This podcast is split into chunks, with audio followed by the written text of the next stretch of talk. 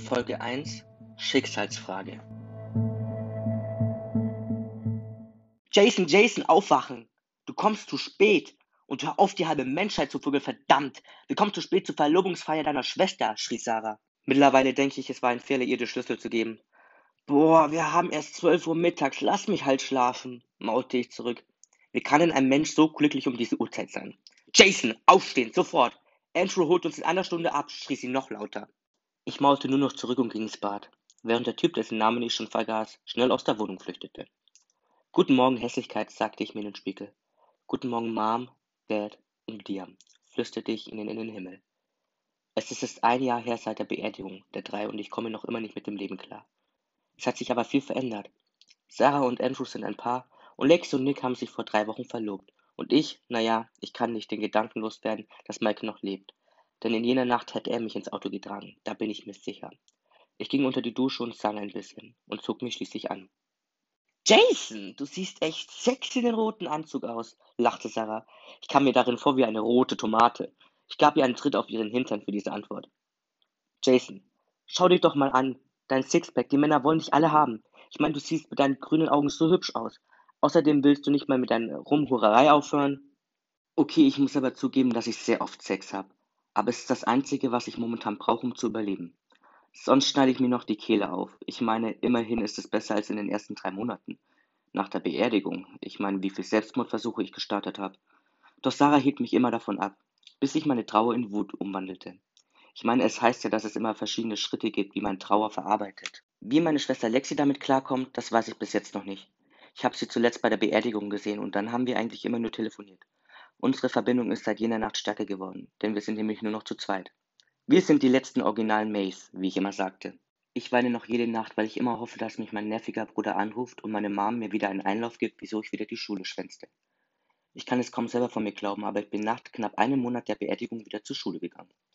Sarah ist mir natürlich nicht von der Seite gewichen. Ich kann mich noch genau an den einen Vorfall erinnern, wo ich meine Lehrerin ein Buch gegen ihr hinschmeißte, weil sie einen sehr unpassenden Kommentar über meinen Bruder von sich gab. Ich bekam nur eine Mitteilung, da war ich sehr froh darüber. Ich bin keine Hure, okay? Das ist eine Verarbeitung meines Schmerzens. Sarah ließ nur ein Lachen von sich und verdrehte die Augen. Nach über einer halben Stunde des Fertigmachens hörten wir beide auch schon die Hupe von Andrews Auto.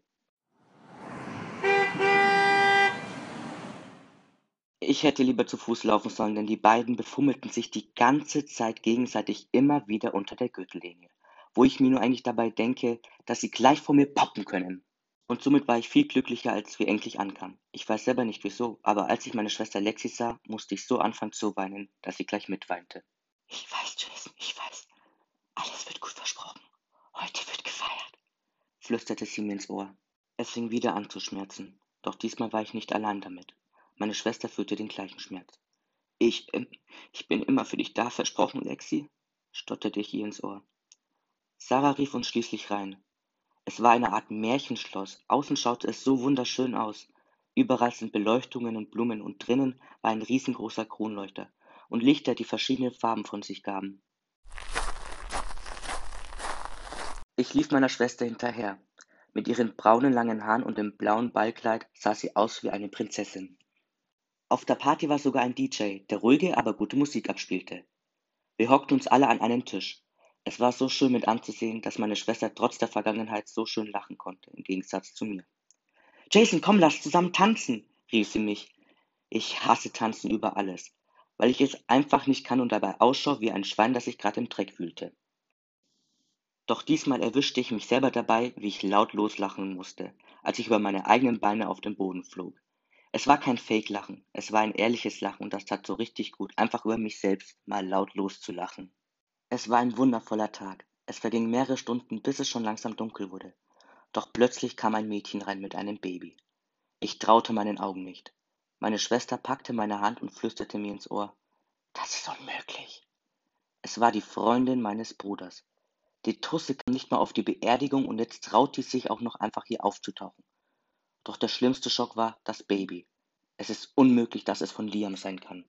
Lexi, wenn das ist, was ich denke, breche ich wieder zusammen. Es kann nicht das Kind von Liam sein. Das hätte er uns gesagt. Und wieso kommt sie jetzt ausgerechnet? Lexi gesteht mir, dass sie Megan eingeladen hätte. Jason, ich hätte nie gedacht, dass sie herkommen würde, beichtete sie. Ich konnte ihr nicht sauer sein. Ich meine, sie hat es doch nur lieb gemeint. Auch wenn ich diese Megan-Hexe nicht ausstehen kann. Aber ich will jetzt nur wissen, von wem das Kind ist. Hallo Jason, hallo Lexi. Danke für die Einladung, begrüßte sie uns mit einer bedrückten Stimme. Ich könnte jetzt glücklich, aber auch unglücklich über diese Situation sein. Denn einerseits habe ich noch was Lebendiges von meinem Bruder, andererseits erinnert es mich viel zu sehr an meinen Bruder. Megan, ich werde jetzt einfach raushauen, doch dann unterbrach sie mich. Ja, es ist von Liam. Ich hab's erst gemerkt, als er tödlich verunglückt ist. Deswegen konnte ich auch nicht auf die Beerdigung. Ich wollte es ihm einen Tag nach dem Unfall sagen, aber dann war es zu spät. Er hätte sich mega darüber gefreut. Er wollte doch so sehr Kinder haben. Warte, warte, Megan, unterbrach meine Schwester sie bei ihrem Vortrag. Du hast ein Kind von unserem Bruder und kommst jetzt damit ein Jahr später? Ist das dein fucking Ernst, Megan? Lexi wurde immer lauter. Ich brach die Konversation der beiden ab und nahm Lexi mit nach draußen, während Niklas sich um Megan kümmerte. Alles okay? fragte ich Lexi, doch sie schwieg. Also fing ich an zu reden und versuchte sie irgendwie zu beruhigen. Ich weiß, was du gerade fühlst, Lexi, aber es sind doch eigentlich gute Neuigkeiten, oder nicht? Wir haben was Lebendiges von unserem Bruder. Und ich weiß, das klingt sehr scary, aber sie hat doch nur uns und natürlich ihre Familie, die am Arsch der Welt wohnen. Ich meine, es sah nicht so aus, als würde sie einen Freund gefunden haben, oder? Lexi fing an zu weinen. Jason, ich bin nicht wütend, ich bin überwältigt davon. Ich mache mir nur Sorgen um dich, weil ich deine Augen ganz genau gesehen habe, was du gefühlt hast, als du sie in diesem Moment sahst. Du hast deine Gefühle wieder unterdrückt, schluchzte sie. Ich kann das mittlerweile gut, diese Maske aufsetzen, wenn ich gerade meine Gefühle nicht zeigen will. Ein Mensch ist nur unbesiegbar, wenn er keine Gefühle zeigt, rede ich mir jeden Tag ein. Lexi, du brauchst dir um mich keine Sorgen zu machen. Wir beide haben etwas Schlimmes durchgemacht, abgesehen davon, dass die Liebe meines Lebens einfach nur verschwunden ist. Sie gab mir einen Kuss auf die Wange, bevor wir beide wieder reingingen. Darf ich, Megan? Und schaute dabei das kleine Baby an. Sie nickte nur zu und so nahm ich es in den Arm. Diese kleinen blauen Augen, die hatte Michael auch. Man könnte meinen, dass diese blauen Augen einen durch die Seele blicken können. Dieses Gefühl hatte ich öfters bei Michael. Und dann fing es an zu lachen und ich erwischte mich dabei, wie eine Träne langsam meine Wange hinunterläufte. Meine Schwester machte schnell ein Foto von dem Baby und mir. Wie heißt das eigentlich, Megan? Ich meine das Kind, fragte ich sie. Es heißt Olaf. Spaß. es heißt Mason, schrie sie über den ganzen Tisch. Mein kleiner Mason, wenn du älter bist, werde ich dir so tolle Geschichten von deinem Vater erzählen, dass du sie nicht mehr hören kannst. Das verspreche ich dir flüsterte ich ihm ins Ohr und gab ihn wieder in die Arme von Megan. Es ist schon spät, Lexi und Niklas. Ich mache mich langsam auf den Heimweg, rufte ich den beiden zu. Ich habe Sarah die ganze Zeit nicht bemerkt, bis sie wieder ein Wort einlegen musste. Andrew kann dich auch schnell fahren, Jason. Wir wollen zwar noch ein bisschen hierbleiben und feiern, aber es wäre kein Problem für ihn, okay? Ich widersprach ihr, nahm meine schwarze Lederjacke und verabschiedete mich. Wir treffen uns dann morgen, Lexi, okay? Du wolltest mir doch dann noch was in Ruhe sagen, fragte ich sie. Das machen wir morgen, Jason. Schlaf gut und komm gut heim. Es war ein schöner Sommerabend. Die Sterne funkelten am Himmelszelt und die frische Nachtluft zog durch meine Nase. Es roch nach Wasser.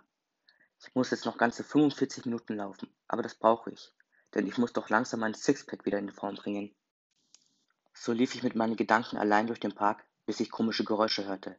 Es waren Stimmen, die ruften, Hey du Opfer, hast du Drogen? Ich lief ein bisschen schneller in der Hoffnung, dass ich sie irgendwie loswerde. Ich erschrak dann schließlich, als die erste Bierflasche auf mich flog und ich mich noch gerade retten konnte, indem ich mich auf den Boden werfte. Es wurde ganz kalt um meinen Körper. Ich spürte die Angst. Gib Geld für das Drogen, du Asozialer, schnell, schnell! Am liebsten würde ich gerne antworten, dass er sich erstens besser artikulieren soll und zweitens einen Sprachkurs besuchen kann. Aber das war sehr unpassend in diesem Moment. Ich habe kein Bargeld dabei, du Pottwal! Dass ich das rausgehauen habe, fand ich schon eine Sekunde später als großen Fehler. Aber mir fiel nichts anderes ein. Ich meine, der war fett wie ein Pottwal und stunk aus seinem bärtigen Mund wie eine Kuh aus dem Arsch. Und die anderen sahen genauso aus. Er nahm mich an der Kehle und zog mich nach oben. Für das, dass er so dick ist, ist er ziemlich stark, dachte ich mir. Meine Gedanken in solchen Situationen spielen immer verrückt.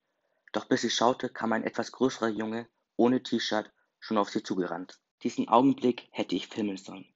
Dieser Sixpack und diese Muskeln, die er hatte. Ich erkannte aber von weitem sein Gesicht nicht.